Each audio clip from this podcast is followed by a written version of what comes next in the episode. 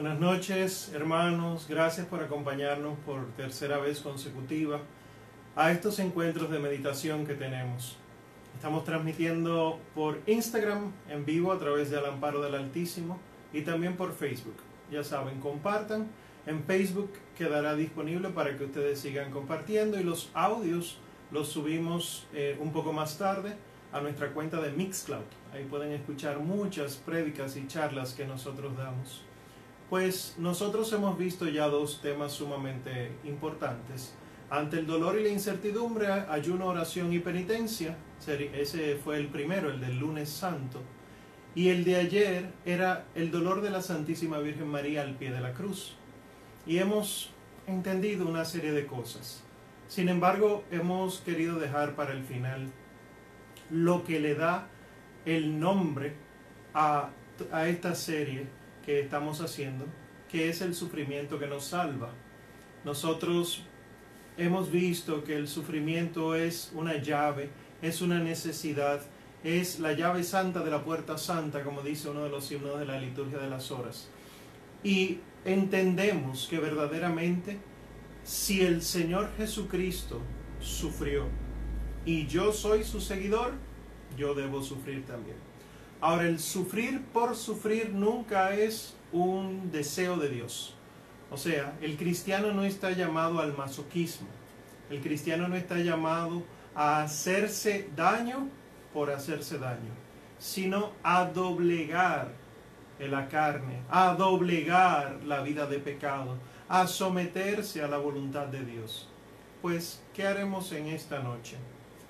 Vamos a hacer un rápido recorrido sobre el, los, unas cuantas de las estaciones del Vía Crucis. ¿Por qué digo rápido? Porque aunque tenemos cerca de 45 minutos para exponerlo, una vida no nos da para contemplar una sola de las estaciones del Vía Crucis. Pero bendito sea el Señor que dispone esta posibilidad. Ya saben que pueden compartir con todos los hermanos y sus comunidades y demás estos encuentros. Pues Iniciemos. Lo primero que ocurre en la amarga pasión de nuestro Señor Jesucristo es que Él instituye la Santa Eucaristía, como hablábamos anoche. Al instituir el sacramento de su cuerpo y de su sangre, ya Él estaba muriendo sobre ese altar y se estaba entregando a los apóstoles. A mí me gusta imaginarme la Sagrada Comunión como el mismo proceso del morir del Señor y que cuando Él es partido y entregado, es como cuando Él muere y entonces es bajado para ser sepultado en, tus, en tu boca. Es una imagen, ¿verdad? No es eh, solamente eso, imposible. Sepultado en tu boca, en tu lengua, y entonces desciende a tus infiernos. Y allá en tus infiernos entonces empieza Él a arreglar todo y diría San Ireneo de León, que nosotros nos convertimos en aquello que comulgamos. Así verdaderamente Cristo se hace uno con nosotros. Pero no es símbolo, es realidad. Y esto tenemos que tenerlo claro, porque el cristiano que cree que la Eucaristía es un símbolo, es un comer, es solo una mesa, pues no ha entendido el misterio del sacrificio de nuestro Señor Jesucristo. Luego de que instituye la, la Santa Eucaristía, pasa al huerto de los olivos y empieza a sufrir físicamente hasta el punto de sangrar por los poros. Empieza a sudar sangre, que tiene que ser un estrés sumamente grande por una angustia sumamente profunda, lo que le lleva a esto. Y entonces allá es entregado. La particularidad que tiene hoy, miércoles santo, es que según las escrituras, hoy Judas fue ante los sumos sacerdotes en el Sanedrín y se puso de acuerdo y vendió por 30 monedas de plata a nuestro Señor Jesucristo. Y aún así entonces sostiene mañana la comunión, pero aquí vemos una característica del que comulga en pecado y es que, como dicen los evangelios, entra Satanás en la persona. Y como entró Satanás en Judas, pues entonces ocurrió todo lo que ocurrió. Cuidado, es cierto que no debemos juzgar que quién está en el cielo, quién está en el infierno, pero realmente la Sagrada Escritura sí llama maldito a Judas. el, el que lo iba a entregar, el que siempre se esperaba que hiciera eso, terminó siendo maldito, se ahorcó o se lanzó al vacío, dependiendo del evangelio que leamos. Pero volviendo al tema que nos compete, cuando el Señor empieza a sufrir, allá entonces aparece Judas. Judas, con los guardias de los sumos sacerdotes, le da el famoso beso de traición y le, los soldados lo apresan, lo agarran. Y entonces aquí empieza el proceso ya judicial de nuestro Señor. Es llevado atado a casa de Anás, a casa de Caifás, es llevado eh, atado de manos, es llevado amarrado, es llevado como un criminal. Y este criminal entonces, criminal entre comillas, pero según lo que Dios quiso, sí es criminal, pagando nuestros crímenes, es llevado al pretorio, al pretorio donde Poncio Pilato. Y ahí entonces, amarrado, sin defensa alguna, estaba el juez del mundo frente al juez terrenal. Cuánta humillación, no solamente el bajar aquí a la tierra, sino el sabiendo que el único que puede juzgar verdaderamente es Él, se deja juzgar. Y por eso en un momento Poncio Pilato se desespera y dice, no te defiendes, tú no sabes que yo tengo de darte libre o de castigarte. Y el Señor Jesús le dice, no tienes más poder sobre mí que aquel que te ha sido dado de lo alto. Sea, que ciertamente está pasando eso porque el Padre ha querido que pase eso. El Padre Dios y el Hijo entonces sometiéndose a esta realidad. Pues humillado e indefenso ante el juez terreno, está amarrado.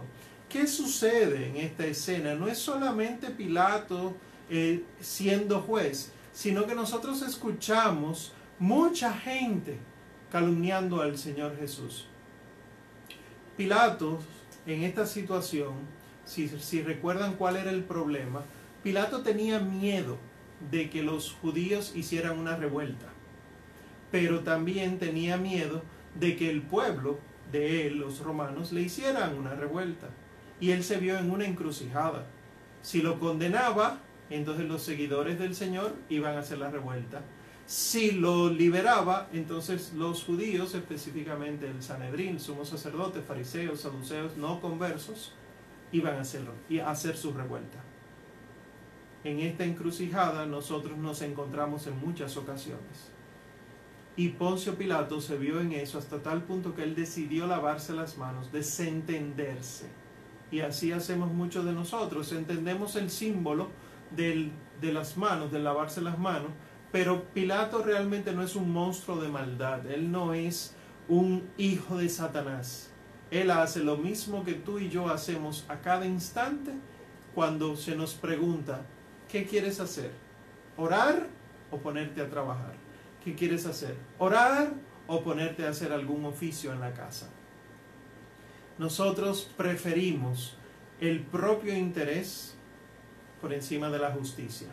Y así lo hacemos, por ejemplo, cuando hay desórdenes eh, a nivel público en nuestra sociedad, en nuestra comunidad cristiana, eh, cuando tenemos nosotros la posibilidad de abrir la boca, nosotros no la abrimos, nosotros nos convertimos en otros Pilatos y preferimos entonces el juicio de la, salvación nuestra en lugar del juicio, de, de hacer la justicia al que la necesita. Igual, otros gritan, porque si se fijan en toda la historia, vemos a Anás, a Caifás, etc. Pero hay mucha gente, mucha gente. Mucha de esa gente vio al Señor hacer milagros. Y mucha de esa gente muy probablemente conoció a alguien que el Señor había sanado, resucitado, dado de comer, etc. Pero gritan porque gritan los demás. ¿Dónde vemos nosotros el error aquí? Son pusilánimes. Somos pusilánimes. La opinión que tenga más seguidores ahora mismo es lo que la gente considera verdadero y eso lo vemos en las redes sociales Y eso lo vemos en los medios de comunicación masivos y eso nosotros lo vemos en discursos políticos, sociales y en ideologías como la, la tan grave ideología de género. Que mucha gente dice, sí, yo sigo eso, pero en su interior ni siquiera sabe lo que es. Ni siquiera está convencido. Son pusilánimes. Tienen un alma débil, pero porque no la han educado no les interesa la verdad. Pues teniendo este grupo, nosotros participamos de él también. Cuando preferimos nuestra reputación por encima de la verdad. No, yo no puedo ponerme en contra de mi jefe. Yo no puedo ponerme en contra del ministerio. Yo no puedo ponerme en contra de, porque luego yo, sí, y el bien común.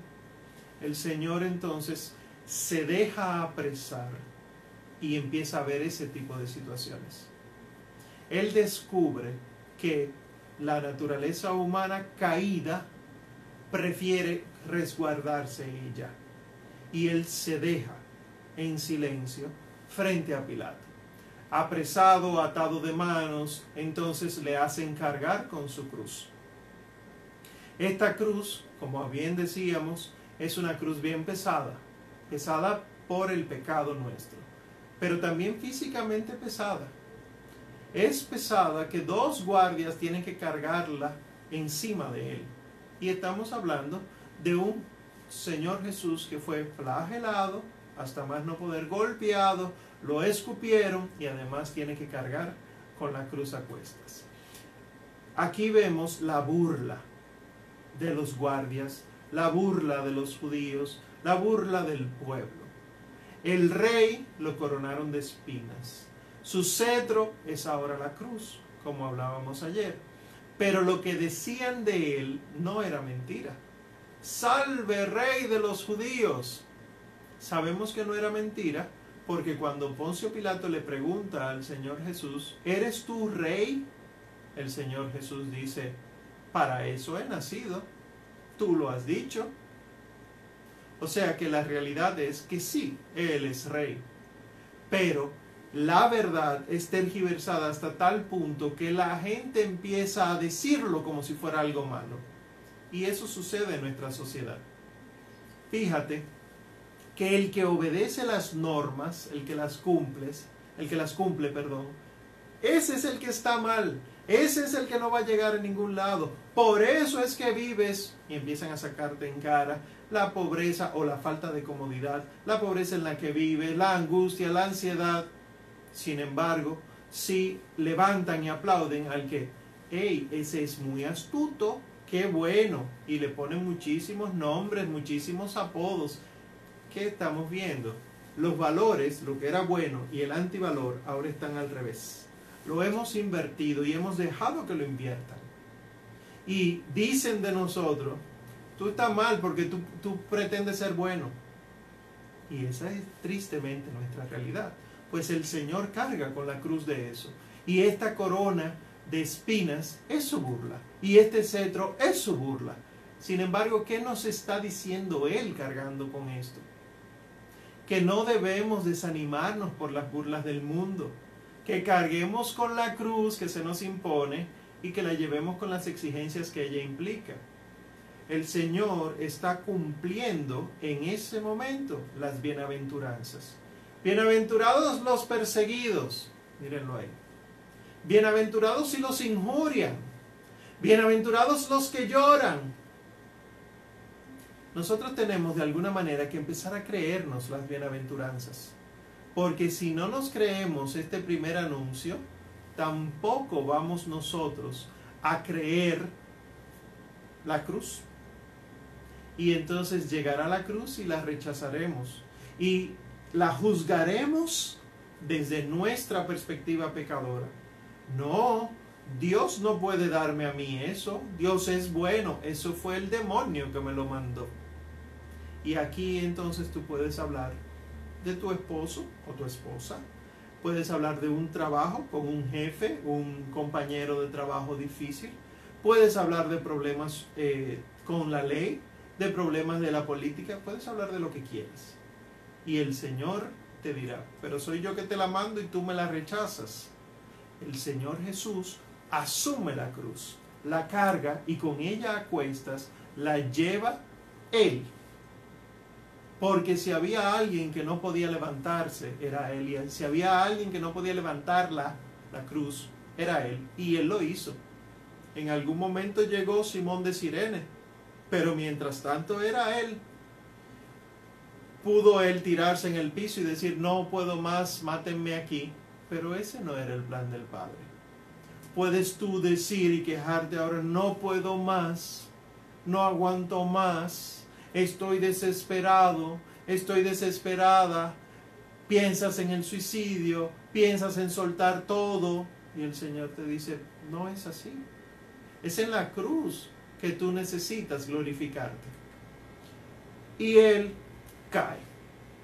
El peso de la cruz es tan grande que Él cae. Él está tan debilitado por los golpes que cae. Y según nos cuenta la tradición, el Señor no cae una ni dos, sino tres veces. En tres ocasiones cae el Señor Jesús bajo el peso de la cruz.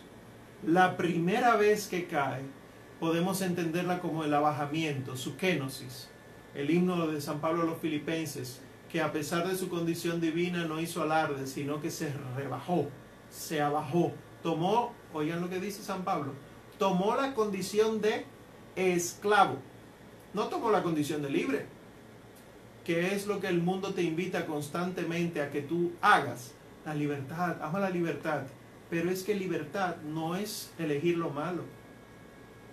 A nosotros se nos explica muy bien en catequesis que tú tienes el libre albedrío para decidir lo bueno y lo malo. Pero que cuando eliges lo bueno, estás ejerciendo tu libertad. Y que cuando eliges lo malo, estás esclavizándose, esclavizándote al pecado. Cuando el Señor cae, vemos la primera caída como ese abajamiento. Él decide ser esclavo. ¿Para qué? Para que asumiendo nuestra naturaleza no nos destruyamos por nuestra soberbia, la soberbia primera que hizo que cayéramos. Fue soberbia. Ya se nos había dado el mandato. Tienes todo en el Edén, come lo que quieras, excepto ese árbol. Teníamos montones y montones de cosas buenas. Y por soberbios, porque entendíamos que podíamos saber más que Dios, decidimos elegir el pecado. Pues ahí cae el Señor. El Señor cae en su abajamiento para levantarnos de esa soberbia destructora. Pues la segunda caída del Señor pudiéramos entenderla como la caída de Adán. No solamente que Dios se hace hombre, primera caída, primer abajamiento, sino que se hace hombre Adán, o sea, en el pecado. Toma la condición humana, no conoció el pecado, pero sí asume el pecado. En este, esta segunda caída, eh, Adán buscó ideologías por su cuenta. Y pongo ideologías a propósito. Porque cuando tú decides buscar algún modelo a seguir fuera de Dios, no estás buscando más que a ti mismo. Estás buscando ideologías, mentalidades, cosas pasajeras, temporales que no servirán de nada. Adán hizo eso. Adán y Eva pecaron, decidieron no buscar a Dios más que cuando quisieran y por lo tanto se estaban buscando ellos mismos. Pero como son imagen y semejanza de Dios, nunca se encontraron hasta que decidieran buscar de Dios. Y así buscó Adán y Eva buscaron las ideologías, el materialismo, o incluso prefirieron no creer en nada. Cuando digo Adán y Eva, hablo de todos nosotros, porque vemos que hay muchos pueblos que aparecen en la Sagrada Escritura que no creen en Dios. Algunos que no creen en nada y otros que creen en muchos dioses pues actualmente nosotros tenemos ese paganismo y el ateísmo material. Nosotros tenemos un ateísmo, una negación de Dios, pero para quedarnos con las cosas pasajeras. Esa es la segunda caída, por eso el Señor cae una segunda vez. Y la tercera vez que el Señor cae, a mí me gustaría verla como la ve Joseph Ratzinger, el Papa Benedicto XVI, que es cuando Él, que vino y se entrega y se queda en la Eucaristía, recibe el irrespeto en la Eucaristía. No debió caer otra vez y cayó. ¿Cuántas veces en la Santa Misa celebramos lo que yo quiero y no lo que Dios manda?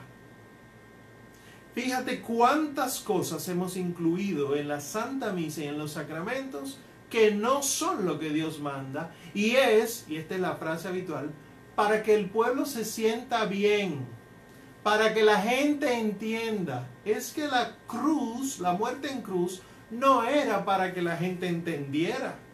Para eso tienen la ley y los profetas, que ahora mismo los llamamos catequesis.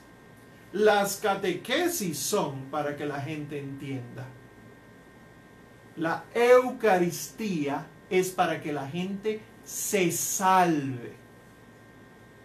Entonces, como la Eucaristía no está siendo celebrada para que la gente se salve, para que el pueblo de Dios se salve, sino para que el pueblo de Dios se sienta bien, el pueblo de Dios va a misa y no se encuentra con Dios, se encuentra consigo mismo y sale diciendo, me sentí bien o no me gustó.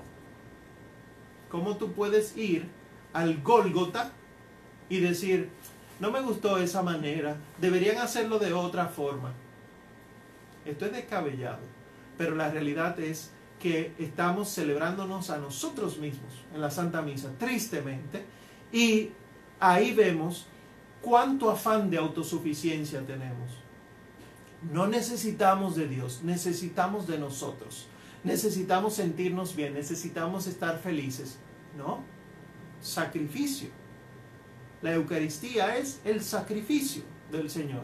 Por eso Él muere, para que resucitemos.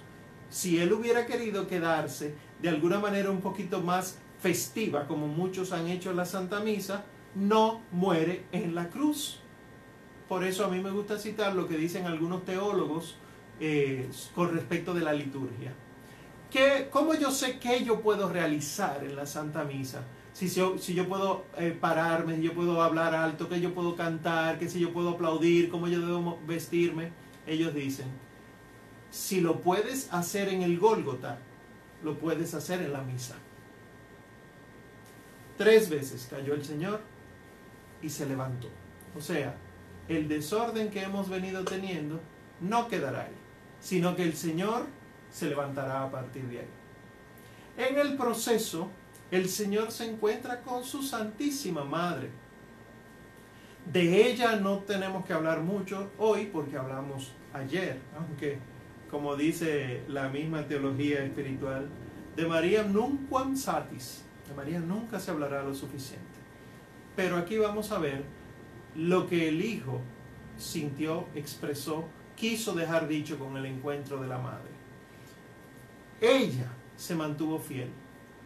Ella quiso verlo. No fue que se encontraron de casualidad. Ella fue al encuentro de él.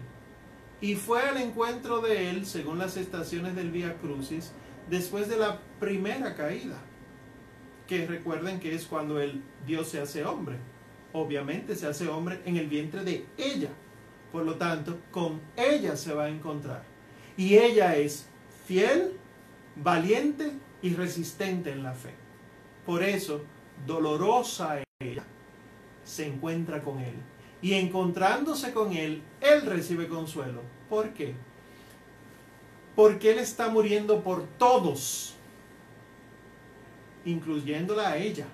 Ella no es una excepción el Señor Jesús muere por todos los seres humanos, pasados, los del presente, los del futuro, todos, incluyéndola a ella que no conoció pecado, pero en ella Él está viendo la esperanza que tenemos nosotros. ¿Cómo así? Que su muerte sí va a dar frutos. Porque si ella pudo haber sido concebida por Dios sin pecado, si ella de los, de los padres, obviamente, pero fue voluntad de Dios. Si ella fue asunta al cielo en cuerpo y alma, es porque a nosotros nos tocará ser asumidos al cielo en cuerpo y alma, porque a Cristo le dio la santa gana porque Él quiso morir en la cruz. Entonces ella es consuelo para Él en ese momento y es un alivio, es un, ven mi hijo, sigue. A nosotros eso nos habla, porque cuando nosotros encontramos a Nuestra Señora en el camino de la vida, cuando nos encontramos con la Santísima Virgen María en nuestro caminar, nosotros lo que recibimos es ese aliento para seguir caminando, pero con la cruz, con la cruz, no sin ella. Luego nos dicen los santos evangelios que aparece un hombre llamado Simón que era de Sirene. Y era tan conocido que según el Evangelio de Marcos incluso dice, Simón, el papá de, de Alejandro y Rufo, Alejandro y Rufo eran dos cristianos bien comprometidos. Pero ¿cómo pudieron haber llegado Alejandro y Rufo a conocer del Señor? Porque su papá tuvo un encuentro con el Señor. Aquí estoy hablando a los padres de familia y a los que tienen hijos espirituales. Estos son los padrinos. El compromiso que tienen es serio porque lo único que los hijos pueden tener para su salvación es la fe que les transmitan. Entonces, lo que pudo haber sido un encuentro fortuito, casual, realmente Dios lo tenía planeado desde toda la eternidad. Simón de Sirene pasaba por ahí porque Dios había movido toda la vida de Simón de Sirene para que en ese momento pasara por ahí. Y que Cristo pasara por ahí. Y que Él fuera llamado a ayudar al Señor Jesús. Imagínense esa, esa, esa imagen, ténganla en la mente, de este hombre desfigurado, sangriento, muy probablemente eh, apestoso por, por, el sudor, la sangre, no había comido nada desde el día anterior, la, la, la, piel estaba abierta, se le veían los músculos, los huesos, y que le digan, ayúdalo a él, a cargar con la cruz que era el objeto más maldito que existía porque era la peor muerte conocida. Y Simón, a Simón de Sirene le están diciendo, carga con eso. Ven y hazte partícipe de la maldición de él. Obviamente esto es muy fuerte. No es tan sencillo como levantar una madera, porque pudo haber dicho, no, yo no puedo. Sin embargo, lo, lo que nos muestra la tradición es que Simón de Sirene, desde ahí, siguió ayudando al Señor hasta el final, hasta que lo crucificaron. Entonces, ¿qué nos enseña Simón? A compartir la cruz con otros. Pero esto hay que entenderlo de dos maneras. Compartir la cruz con otros es ayudar a los otros a cargar sus cruces, pero también es yo cargando mi cruz, dar testimonio de lo que el Señor está haciendo en mí. Compartir mi cruz es eso. No cargar a otro con mi cruz. Yo cargo la cruz del otro. El Señor nos enseña a través de, este pasaje, de esta estación del Via Crucis, que cargar la cruz es una gracia.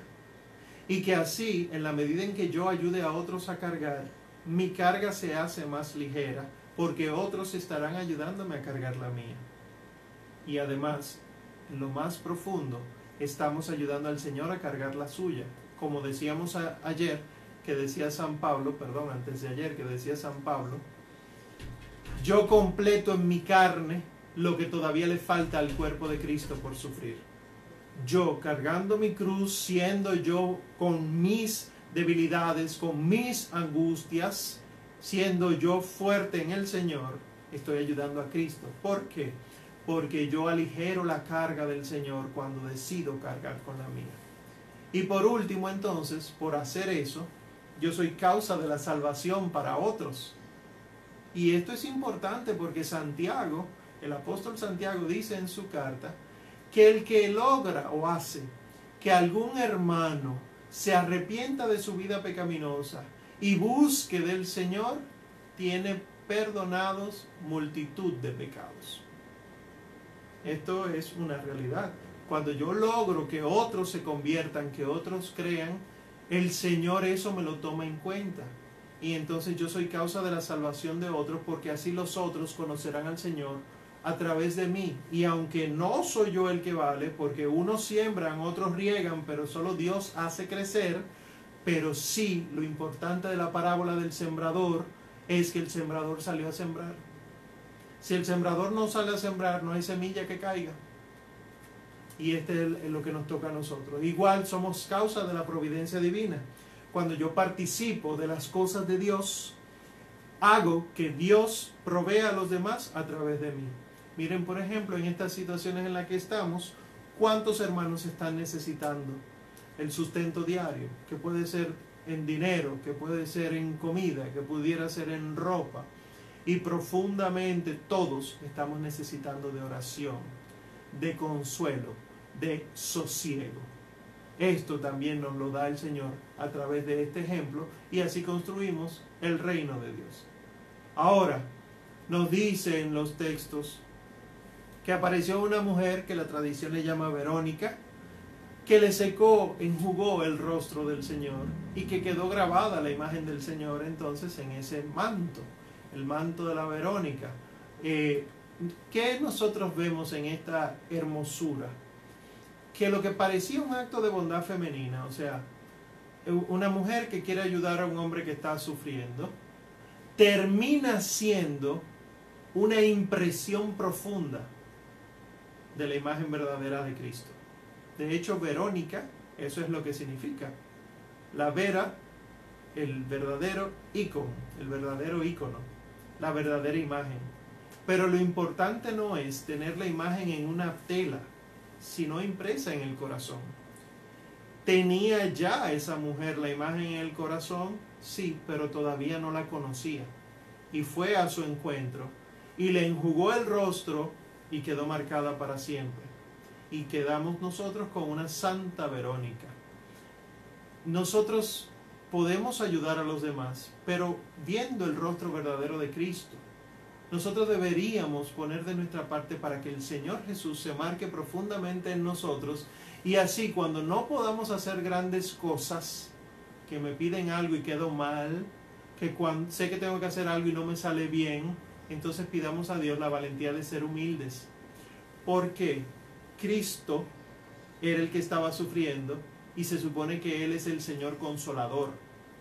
Pero Él se humilló tanto que se dejó consolar, no solamente por un hermano, sino por una mujer que el manto de ella lo utilizó para el rostro.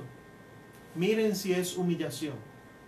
Asimismo, entonces, el Señor en un momento se encuentra con las hijas de, de Jerusalén, unas mujeres y y con sus niños llorando por él. ¿Y qué les dice él? Hijas de Jerusalén, no lloren por mí, lloren más bien por ustedes y por sus hijos. Llegará un momento que dirán, dichosas las que no dieron a luz nunca o las estériles. ¿Qué está diciendo el Señor? Esto es sumamente profundo. Ellas lloran porque Él va a morir. Pero Él les está diciendo, no lloren por mí, porque yo soy la vida. Lloren por ustedes, que están muertas al pecado. Y que si yo no muero, ustedes no podrán vivir. Lloren por ustedes y por sus hijos, dice. Ahí entonces estamos nosotros. Nosotros somos los hijos de las hijas de Jerusalén. Nosotros somos los hijos de la iglesia. Y somos nosotros los que se supone que estamos comprometidos, que no estamos con Dios. Y que lloramos sin consuelo cualquier dificultad de la vida. No es que seamos indiferentes, no es que seamos indolentes. Sí, duelen las situaciones que, adversas, pero el Señor nos está enseñando que Él tiene que morir en mí para que muriendo yo con Él, entonces mis situaciones no sean nada. Y así entonces Él se convierte en esperanza para nosotros, que es lo que nosotros debemos buscar. Él muere por nosotros para salvarnos. Nosotros no sabemos ni siquiera vivir para salvar nuestra alma. Y esa es eh, la corrección que hace el Señor. El Señor, desfigurado, maltratado, incapaz de sostener la cruz, sosteniéndola, está caminando perfectamente el camino perfecto de la vida eterna. Él cada paso lo está dando con la voluntad de Dios. Yo no, yo estoy vivo con una salud un poco aceptable que el Señor me ha dado, con muchas capacidades mentales, muchas capacidades físicas, y cuando me falta una cosita, ya estoy quejándome. Y digo, ¿qué voy a hacer? Se me acaba el mundo, no puede ser. Y por eso el Señor dice, llora más bien por ti, no llores por mí. Llora más bien por ti porque tú estás todavía en el pecado, porque el mismo pecado te ha puesto un velo y no te deja ver. Pero llora, para que esas lágrimas vayan limpiando ese velo, vayan quitando ese polvo, vaya quitando ese hollín y así puedas entonces abrir los ojos. Este don de lágrimas, esta gracia de poder llorar tus pecados, es un don de Dios. Pídeselo a Dios y Él te lo dará, así como estas hijas de Jerusalén. Y ellas también nos enseñan que la educación de los hijos, biológicos o espirituales, como decíamos con Simón de Sirene, es una tarea intensa. No es un juego, no se le deja a otro. Honra a tu padre y a tu madre. Tiene que ser un mandamiento que los hijos cumplan porque padre y madre están en los lugares que tienen que estar en la familia. No están en otra cosa. ¿Cómo puedo honrar a mi padre si él está gastando el dinero de la familia en juegos? ¿Cómo puedo honrar a mi padre si él se está encargando de, cometer adulterio? ¿Cómo puedo honrar a mi madre si se está... Entonces, ¿cuál es el deber de los papás? No es que no caigan, es mantener la firmeza en el Señor, en el Padre Dios y en la Santísima Virgen María, y así entonces tendremos modelos para poder educar los hijos y también los hijos espirituales. El padrino tiene que ser, la madrina, tiene que ser íntegro, pero desde el punto de vista espiritual. No puede andar en chabacanerías, no puede ni con sus palabras ni con sus obras hacer que el otro caiga, por lo menos no intencionalmente. Y que si cae, tiene que ser capaz de reconocer su pecado, pedir perdón desde la humildad y volver a enderezarse en Dios. Al Señor lo clavan en la cruz, y clavado lo levantan. Y levantado cae sobre ese agujero y ahí entonces sus heridas se desgarran. Tiene heridas en, los, en las espaldas y muslos por los latigazos. Tiene heridas en las manos y en los pies por los clavos. Tiene heridas en la cabeza por la corona de espinas y los golpes con los palos que le dieron. El Señor sube y así como decíamos ayer que la Virgen se mantenía fiel al pie de la cruz, tiene que haber una cruz donde la Virgen se mantenga fiel en tu vida. Si no, la, la Madre Dolorosa no va a estar contigo. Y así como decíamos ayer que el discípulo sube al Gólgota y baja como hijo de María y hermano de Jesús, tiene que haber un Jesús que entregue a María como tu madre y que te entregue a ti a ella. Y ahí entonces el Señor empieza a, decir una serie de cosas, a rezar unos salmos y luego entonces muere cuando dice, todo se ha cumplido. ¿Qué nos enseña esto? Esto debe ser de mucho ánimo, porque lo que le gritaban los ladrones, los crucificados, ¿verdad? Lo que le gritaban los, la gente que pasaba, y los mismos fariseos era, si eres el Hijo de Dios, bájate de esa cruz y creeremos en ti.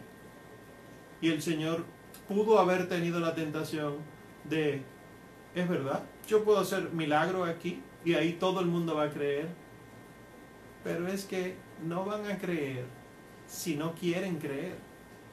Entonces, ¿qué nos enseña el Señor? Tú no estás trabajando para los demás, Tú estás trabajando para salvarte y que los demás se salven, pero no para que los demás te aplaudan. No, no es una obra de teatro. El Señor nos enseña a no desertar de lo que tenemos que hacer. ¿Quieres soltar tu cruz? Puedes quererlo, pero no lo hagas. Y en el camino con la cruz pídele a Dios que ya no quieras eso más, sino que sigas abrazando la cruz como Él la abrazó que sigas sosteniéndole y que, y que incluso no la puedas soltar porque te clavaron a esa cruz. Ya el Señor y la cruz son una sola cosa, como la iglesia es una sola con Él, como el marido es uno solo con su mujer. Aquí estamos viendo que es en nosotros que Él es crucificado. Y aunque esto es sumamente fuerte, cuando el Señor muere, se oscurece el cielo, porque Él que es el sol, murió. Entonces ya el sol se oscureció. Aunque el sol parezca oscurecerse en tu vida, recuerda que no es desapareciendo, sino bajando a las tinieblas para iluminarlas. Allí donde no llegaba la luz, ya llega. ¿Qué estoy diciendo desde el punto de vista espiritual Que si tú no mueres en el Señor, el Señor no va a bajar a esos lugares nunca, a esos en tu vida donde nunca ha llegado una palabra de consuelo, sea algún trauma de tu infancia, sea algún trauma de, de los estudios, del trabajo, de la calle, complejos, algún pecado, alguna inclinación pecaminosa. Que dejar que el Señor muera en ti, que tú mueras en el Señor para que el sol baje y así podrá iluminar esas partes oscuras. Y quiero que concluyamos entonces para que tengamos un poco de esperanza con el Salmo 90 o Salmo 91. Le leeré solamente unos cuantos versos, pero mi consejo es que lo busquen, lo lean y se lo crean. Tú que habitas al amparo del Altísimo y que moras a la sombra del Omnipotente, dile al Señor, refugio mío, Alcázar mío, Dios mío, confío en ti. Y oye lo que Él te promete. Él te librará de la red del cazador, de la peste funesta.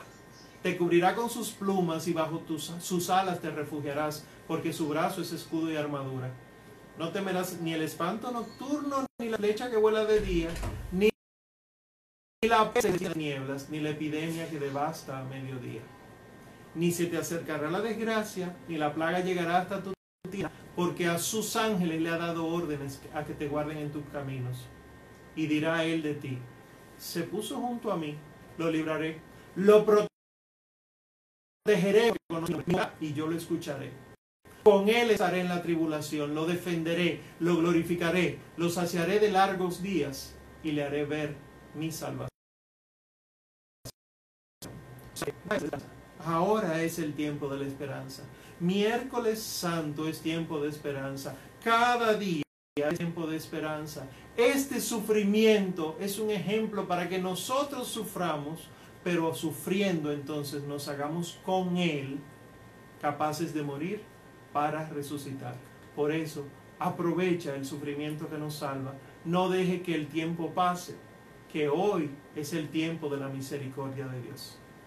Que el Señor te bendiga mucho que la Virgen Santísima te proteja, que tu ángel de la guarda esté siempre pendiente de ti y recuérdate orar por nosotros, que nosotros lo hacemos por ti. Dios te bendiga muchísimo.